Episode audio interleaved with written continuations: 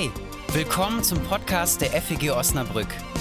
Vielleicht inspiriert er dich, um über dich, Gott und die Welt nachzudenken.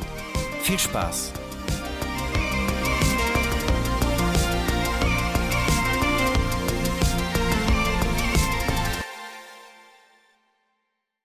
Schön euch zu sehen. Also zumindest äh, zum Teil, ein paar Leute sind ja hier. Ähm, ein paar Leute sehe ich äh, oben hier in meiner Leiste. Genau, es ist mega cool mit euch äh, Gottesdienst zu feiern. Danke, Fredi, für die Moderation und die Einführung. Ähm, richtig, richtig gut. Danke, Walle, äh, für den Lobpreis, auch wenn es heute ein bisschen anders ist als geplant, aber ähm, mega. Und danke auch an die Techniker, Clara und JD. Mega cool, dass ihr euch hier einsetzt und euch so ein bisschen Stress aussetzt, sonntags früh am Morgen. Ähm, ja, man hat nicht immer alles in der Hand, ne? aber ich glaube, äh, ohne die Techniker wären wir auch ein bisschen aufgeschmissen. Oder ich müsste zu Hause sitzen. Hier ist es doch irgendwie ein bisschen schöner, auch wenn es ein bisschen kalt ist. Aber es ist okay. Genau.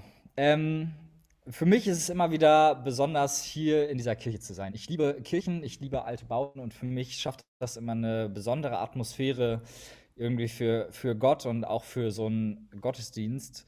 Aber eigentlich ist es ganz egal, wo du gerade bist. Also ist egal, ob du irgendwie gerade zu Hause in der Wanne sitzt oder ähm, auf dem Sofa oder vielleicht sogar noch im Bett liegst und dich äh, rummümmelst. Es ist egal, ob du im Café, im Zug ähm, oder wo auch immer du bist.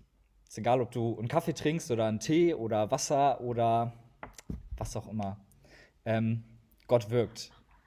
Gott ist nicht irgendwie an einen besonderen Ort, an besondere Räumlichkeiten, an besondere Umstände gebunden, denn Gott hat versprochen, durch seinen Geist in dir zu leben. Ach so, ich kann, ich soll zu dem Laptop gucken. Okay, ich, ich hake. Okay, dann machen wir das so. Äh, okay, gut. Dann mache ich meinen Ton so.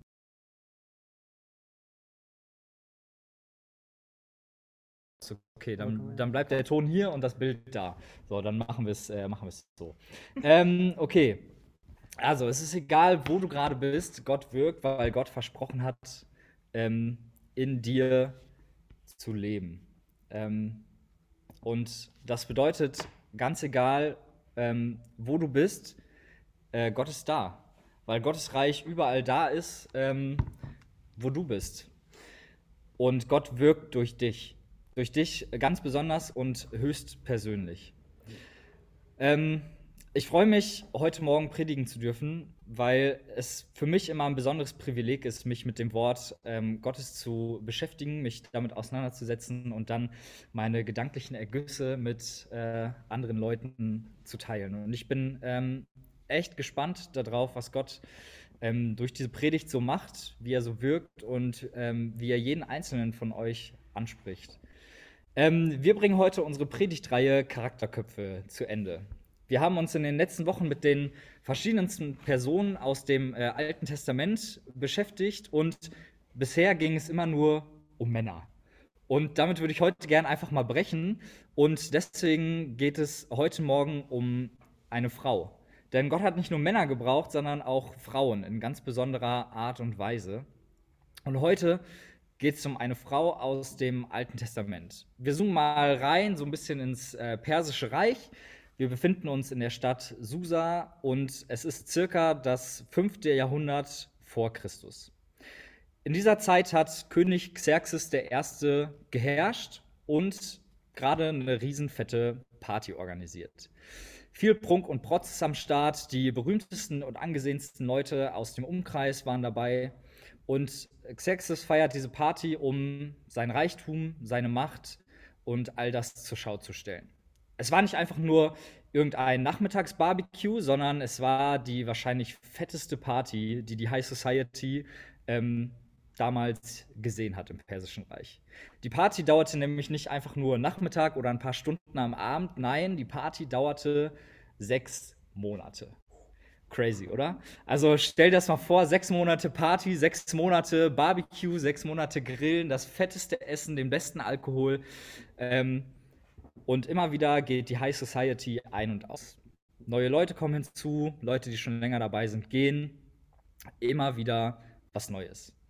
Und äh, an einem Tag hat Xerxes wahrscheinlich ein bisschen zu tief ins Glas geschaut. Also er war bekannt dafür, dass er auch äh, reichlich getrunken hat und äh, bestellte seine Frau Vashti zu sich, ähm, damit er sie vor seinen Gästen zur Schau stellen konnte. Denn es ging nicht nur um seinen Reichtum, um seine Macht, sondern es ging auch um ja, seinen Status als König und dazu gehört eben auch die beste Frau des Landes zu haben. Ähm, aber Vashti weigerte sich. Vashti wollte ihre königliche Würde und auch ihre Würde als Frau verteidigen. Sie wollte sich nicht einfach als Objekt degradieren und zur Schau stellen lassen. Und äh, Xerxes gefiel das gar nicht. Also so als König, ähm, dass die Frau dem Befehl nicht folgt, ist nicht das beste Zeichen nach außen. Aus Angst, dass das äh, Verhalten von Vashti irgendwie die Runde macht und sich andere Frauen auch Vorbild daran nehmen und sich auflehnen gegen ihren Hausstand, ähm, ja, hat König Xerxes seine Frau kurzerhand äh, abgesetzt und verstoßen. Und war damit frauenlos. Ähm, und das konnte natürlich nicht so bleiben. Deswegen hat der Diener seines Hofes ins ganze Land geschickt und hat ein groß angelegtes Casting aller Germany's Next Topmodel oder Persians Next Topmodel angelegt und hat die schönsten Frauen des Landes zusammengesammelt, die für zwölf Monate in ein Schönheitscamp gesteckt wurden, um für die Begegnung mit dem König vorbereitet zu werden. Und äh, unter diesen Frauen befand sich auch der Charakterkopf, um den es heute Morgen geht. Vielleicht weißt du ja schon, durch die anfänglichen Erzählungen, um wen es da vielleicht geht. Ihr Name ist Hadassah.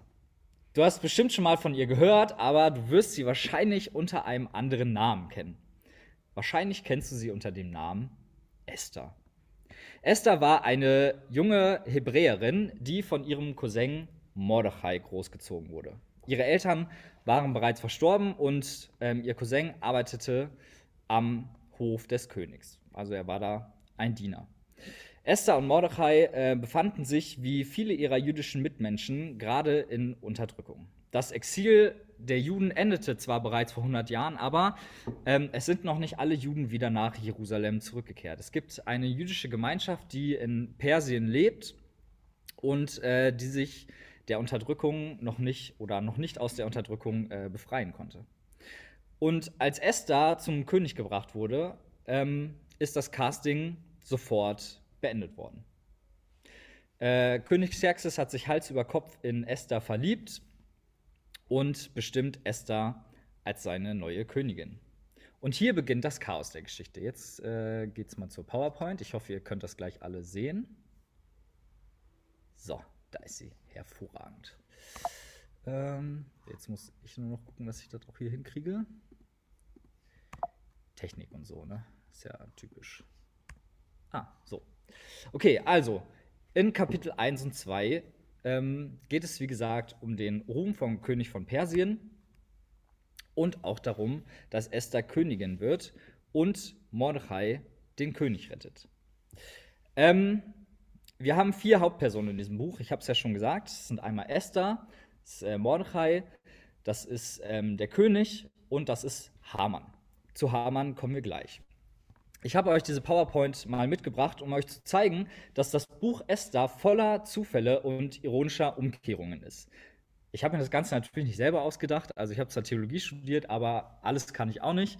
Ähm, ich habe mal so ein bisschen beim Bibelprojekt abgeguckt und all das, was ihr jetzt gleich seht, ist so ein bisschen äh, abgekupfert vom Bibelprojekt, aber ich fand den Aufbau mega gut, weil das etwas richtig Gutes über das Buch zeigt, nämlich die Zufälle und die ironischen Umkehrungen. Also ich habe es gerade schon gesagt, wir haben ähm, vier Hauptpersonen in dem Buch und nachdem diese Riesenparty gefeiert wurde und ähm, Esther zur Königin ja, gekürt wird oder gekrönt wird, ähm, planen einige Hofbeamte ein Attentat gegen König Xerxes. Und Mordechai bekommt das äh, irgendwie mit und steckt das Esther. Esther steckt das dann ihrem neuen Mann, also dem König. Und ähm, das Attentat kann somit verhindert werden. Mordechai bekommt dafür schon mal so ein bisschen Anerkennung, aber der König vergisst das auch relativ schnell wieder. Ich meine, ist ja auch ein Trunkenbold, ne? Ähm, dann es weiter in Kapitel 3. wir lesen in Kapitel 3, wie äh, Haman an die zweithöchste Stelle im Königreich eingesetzt würde. Und äh, Haman ist so ein ziemlich machthungriger Typ. Er fordert das ganze Volk auf, also auch die Juden, die im, äh, in Persien leben, dass sie sich vor ihm verneigen sollen. Mordechai war aber ähm, ja, ziemlich gläubig und ähm, wir wissen ja, dass wir keine anderen Götter haben sollen, außer den einen.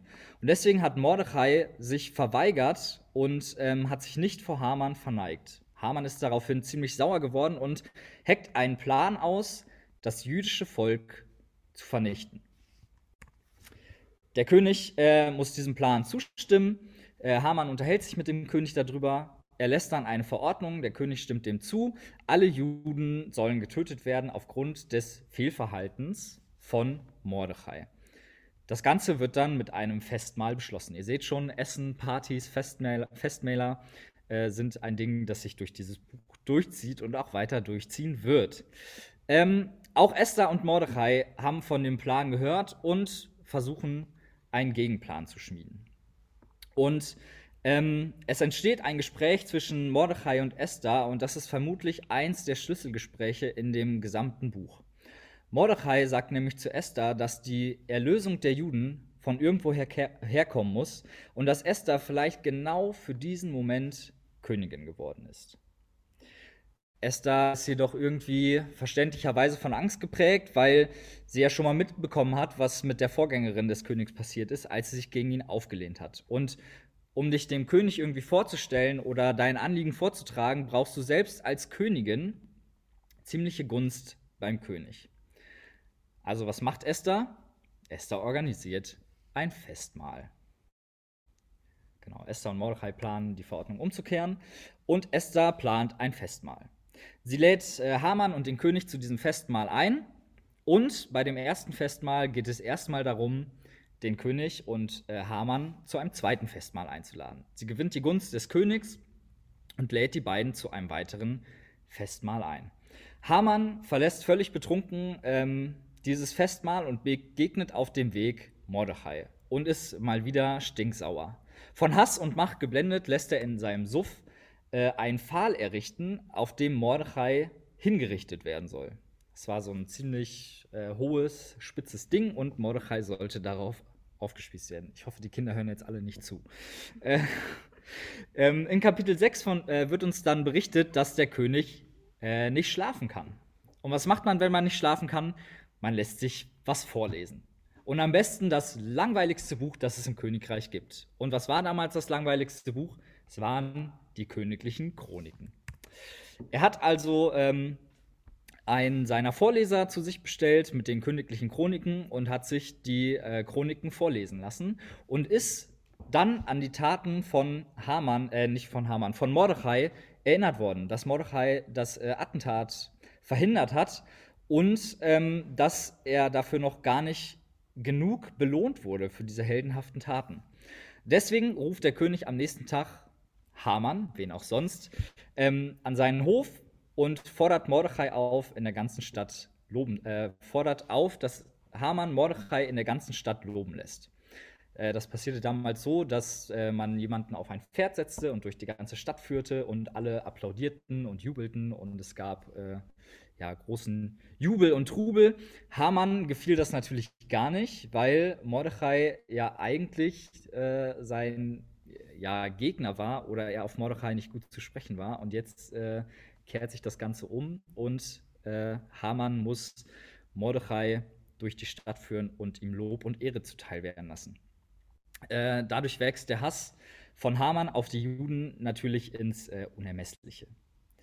Im nächsten Kapitel, also im Kapitel 7, äh, kommt das zweite Festmahl. Sorry, da habe ich mich verschrieben. Das ist nicht das erste, das ist das zweite Festmahl. Und ähm, da platzt Esther raus mit ihrem Anliegen. Der König und auch Haman haben wieder mal ein bisschen was getrunken. Und Esther tritt vor den König und gibt ihm preis, dass sie eigentlich auch eine Jüdin ist und dass der Plan Hamans, das jüdische Volk auszurotten, eben auch gegen sie gerichtet ist. Das gefällt dem König natürlich gar nicht. Er wird mega sauer. Und äh, egal wie äh, Haman bittet und bettelt, der kommt aus der Nummer einfach nicht mehr raus. Äh, er versucht irgendwie auch noch Esthers Gunst zu gewinnen, ähm, aber dadurch wird der König einfach noch wütender und äh, es passiert etwas Unglaubliches.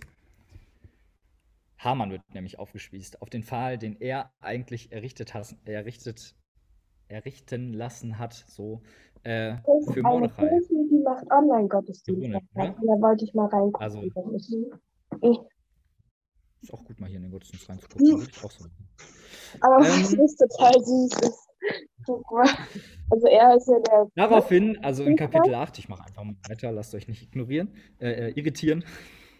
Ähm, daraufhin in Kapitel 8 ähm, planen Mordechai und Esther die Verordnung umzukehren, beziehungsweise äh, setzen ihren Plan auch in die Tat um. Das ist nicht ganz so einfach, weil der König nicht einfach ein, äh, eine Verordnung, die er erlassen und unterschrieben hat, ähm, aussetzen kann. Aber Esther und Mordechai haben einen Plan. Und zwar ähm, erlassen sie einfach eine neue Verordnung, dass sich die Juden an dem Tag, an dem sie angegriffen werden von den Persern, wehren dürfen. Ziemlich gute Idee. Dem König gefällt das. Und äh, er unterschreibt auch dieses Gesetz. Und äh, die Dinge nehmen so ihren Lauf. Anschließend wird das Ganze natürlich auch gebührend mit einem Festmahl gefeiert. Ich das hier, ist das hier irgendwo drauf? Hänge ich jetzt? Hänge ich nicht? Fehlt mir eine Folie? Kann auch sein.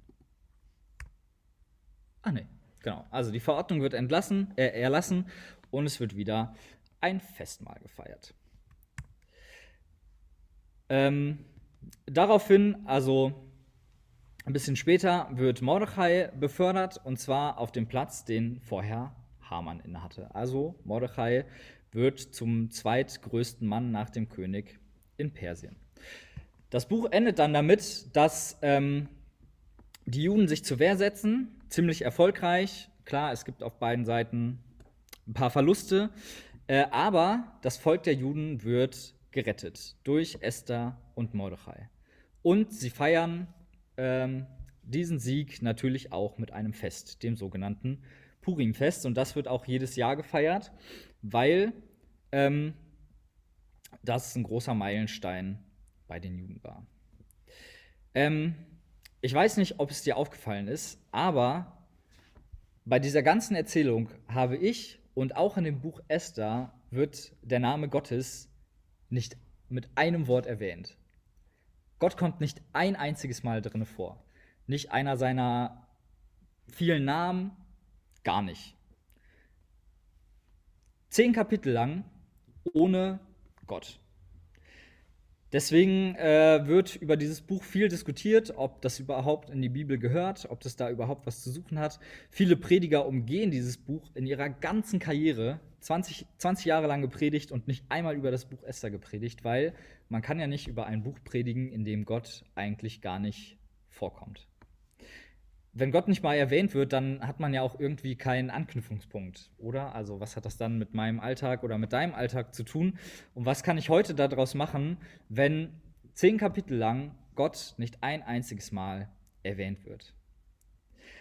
Aber ich glaube auch, wenn Gott nicht erwähnt wird, dass ähm, Gott im Buch Esther eine große Bedeutung hat und dass er die Geschichte ähm, des Volkes im Hintergrund lenkt und prägt. Auch wenn Gott nicht erwähnt wird, hat er sein Versprechen gegenüber seinem Volk nicht vergessen. Auch wenn Gott nicht erwähnt wird, glaube ich, dass er an jeder Stelle in dem Buch vorkommt. Ich glaube, das Buch soll eine Aufforderung sein, das Wirken Gottes zu entdecken, auch wenn es nicht offensichtlich ist. Auch wenn er nicht offensichtlich genannt wird, ähm, auch wenn man es vielleicht nicht direkt sehen kann. Das Buch Esther ist, wie ich am Anfang schon mal erwähnt habe, ein Buch voller spannender Zufälle und ironischer Umkehrungen. Ich meine, ihr seht das an dem Aufbau der PowerPoint-Präsentation. Es gibt immer wieder Gegensätze, immer wieder Dinge, die sich ähm, gegenüberstehen, immer wieder Dinge, wo etwas Böses gegen das Volk der Juden geplant ist und wo Gott es am Ende irgendwie umkehrt und zu etwas Gute macht. Und ich glaube, dass das eben kein Zufall ist, sondern dass Gott hier seine Finger ganz bewusst im Spiel hat. Ähm, ein kluger Mann und Theologe Albert Schweitzer hat dazu mal Folgendes gesagt. Der Zufall ist das Pseudonym, das der liebe Gott wählt, wenn er inkognito bleiben will. Gott ist die ganze Zeit im Hintergrund. Esther wird nicht grundlos Königin von Persien. Der König kann nicht grundlos eines Nachts nicht schlafen und lässt sich die königlichen Chroniken vorlesen und wird darauf aufmerksam, dass Mordechai gar nicht gelobt und geehrt wurde. Gott wirkt die ganze Zeit, auch wenn es nicht offensichtlich ist oder dasteht, dass Gott den König wachhielt oder dass Gott Esther zur Königin macht oder sonst was. Gott hält sein Versprechen. Dem Volk Israel damals gegenüber, aber auch heute auch dir gegenüber. Ich weiß selbst, wie schwer es manchmal ist, Gott irgendwie zu vertrauen, gerade wenn das Leben, sorry für den Ausdruck, beschissen läuft. Ich weiß selbst, wie schwer es ist, Gottes Handeln im Leben zu sehen, wenn irgendwie alles schief läuft und nicht so ist, wie man sich das vorstellt. Wenn Gott doch gut ist und wenn er auf meiner Seite steht, warum kann das dann alles passieren?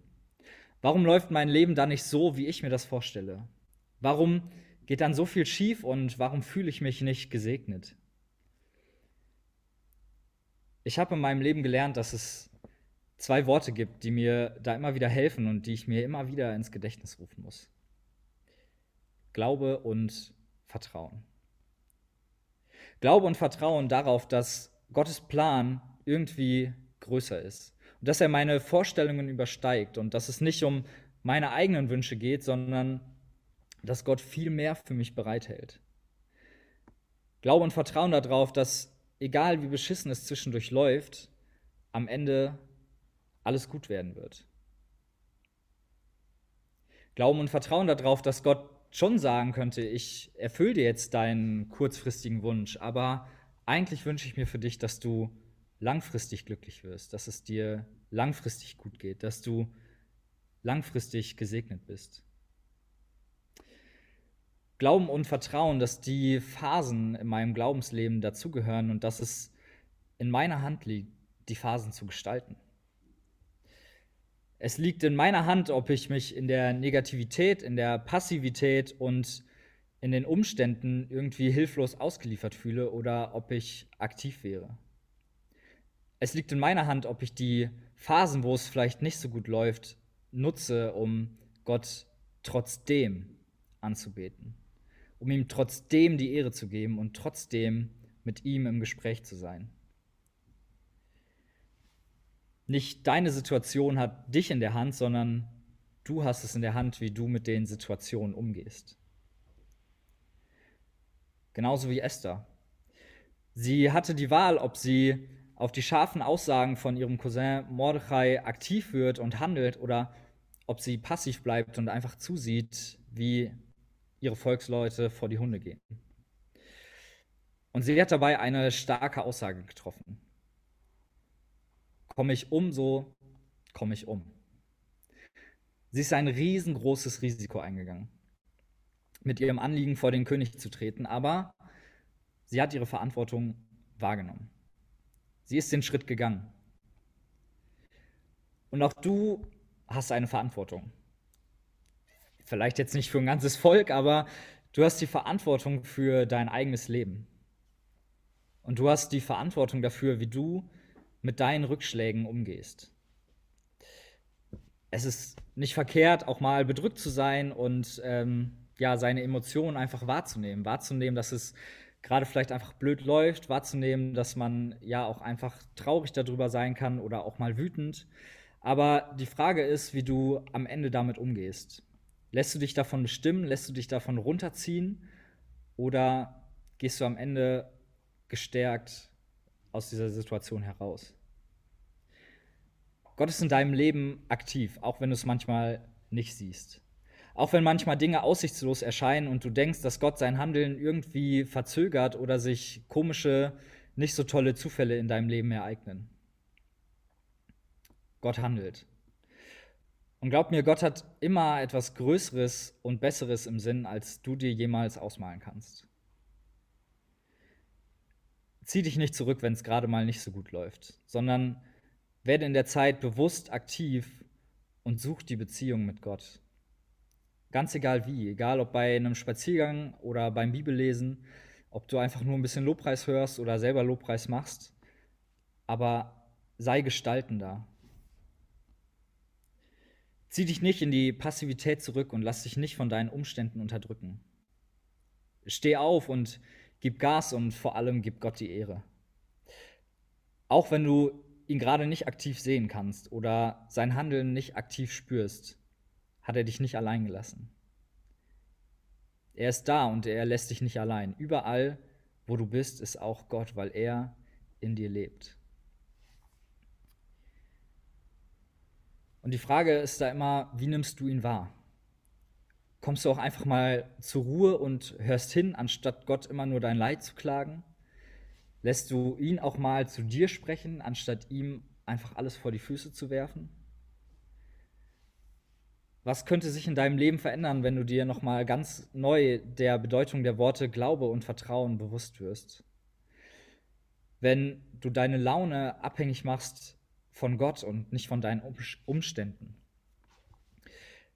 Gott will dir Freude und Zuversicht, Hoffnung, Glaube, Vertrauen und noch viel mehr schenken. Lässt du dich darauf ein? Gehst du darauf zu? Wirst du aktiv? Bist du bereit, neu nach Gottes Handeln Ausschau zu halten? Manchmal wirkt Gott im Verborgenen. Manchmal versteckt Gott sich hinter Zufällen, damit du bewusst einfach Ausschau hältst nach ihm. Und auch wenn du das Gefühl hast, dass Gott in deinem Leben vielleicht gerade abwesend oder inaktiv ist, er ist da. Und die Frage ist, glaubst du das? Glauben wir das?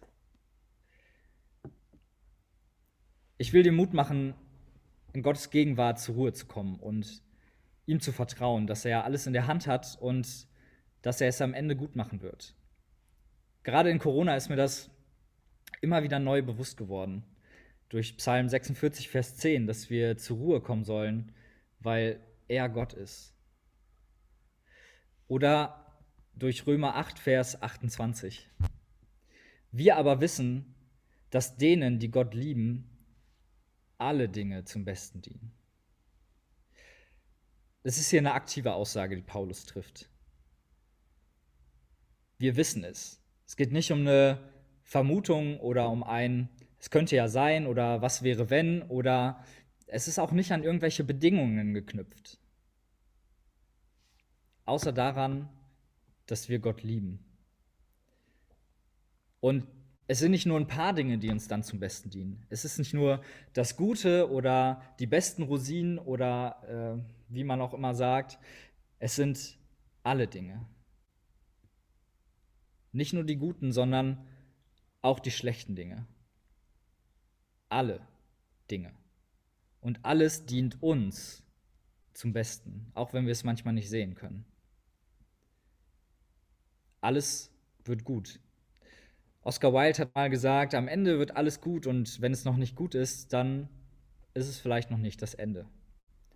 Dann brauchst du vielleicht noch ein bisschen Wartezeit. Dann brauchst du vielleicht einfach, dass wir noch ein bisschen länger aushalten, dass wir noch ein paar Mal tief durchatmen und dass wir auf Gott vertrauen. Gott kommt nie zu spät und er denkt nur Gutes über dich. Und er hat nur Gutes für dich geplant. Also lass dir sagen, alles wird gut. Amen.